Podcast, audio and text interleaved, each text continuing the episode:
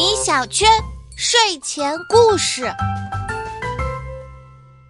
妈妈，我今天只是把我同桌的漫画书拿出来看了几眼，他就生气了。哦，那你拿漫画书之前经过同桌的同意了吗？没有啊，我们是好朋友嘛。不知道他怎么就那么小气？米小圈，这不叫小气。就算你们两个是好朋友，你也应该征求他的意见之后再看呀。你知不知道，懂礼貌的人才能得到好运的青睐？你来听听下面的故事。从前有个无儿无女的富翁，他在年老的时候对外放出了这么一个消息：我要招聘一个懂礼节、有教养的管家来照顾我。这个管家不仅可以得到他应得的工资，等我死后还可以继承我的遗产。消息刚发出去，就有成百上千的人来报名了。但经过一番筛选，最后只有四个年轻人符合富翁的要求，可以接受他本人的面试。为了通过面试，四个年轻人手不释卷，背了许多题目。可万万没想到，面试这天，富翁一个问题都没有问，只进行了一场特殊的测试。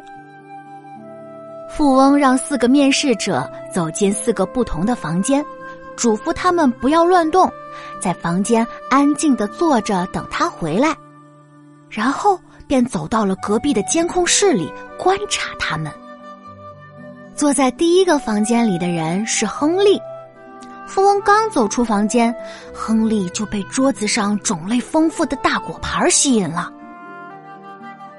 哇，好多水果呀！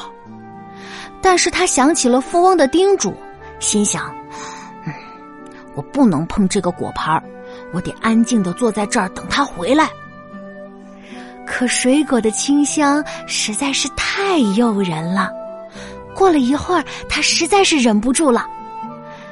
果盘里的水果那么多，我就吃一颗小小的樱桃，绝对不会有人发现的。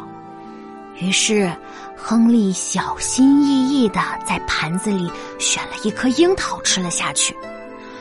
但他怎么也想不到，富翁对房间里的情况一清二楚，立刻就把他给淘汰了。紧接着被淘汰的是第二个房间里的马克。他一进入房间，就好奇的四下张望。哇，这个房间也太华丽了吧！一定有不少好东西。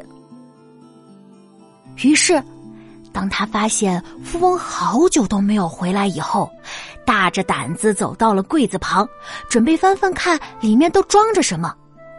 就在他拉开柜门的一瞬间，屋子里警铃大作。富翁气冲冲的走进屋子，把他教训了一顿。坐在第三个房间里的人是查尔斯。一开始，他安静的坐在椅子上，看起来对屋子里的东西一点儿也不感兴趣。可没过多久，他就不耐烦了。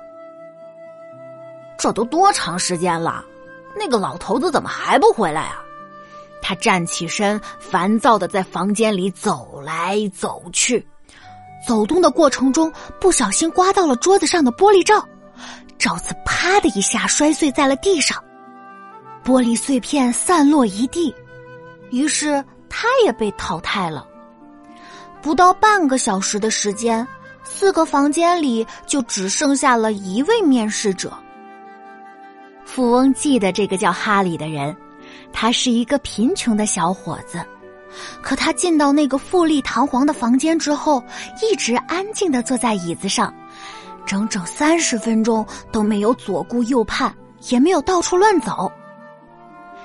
又过了三十分钟，他依然规矩的坐在椅子上。富翁走进了那间屋子，说道：“恭喜你通过了面试。”紧接着，他又问哈里。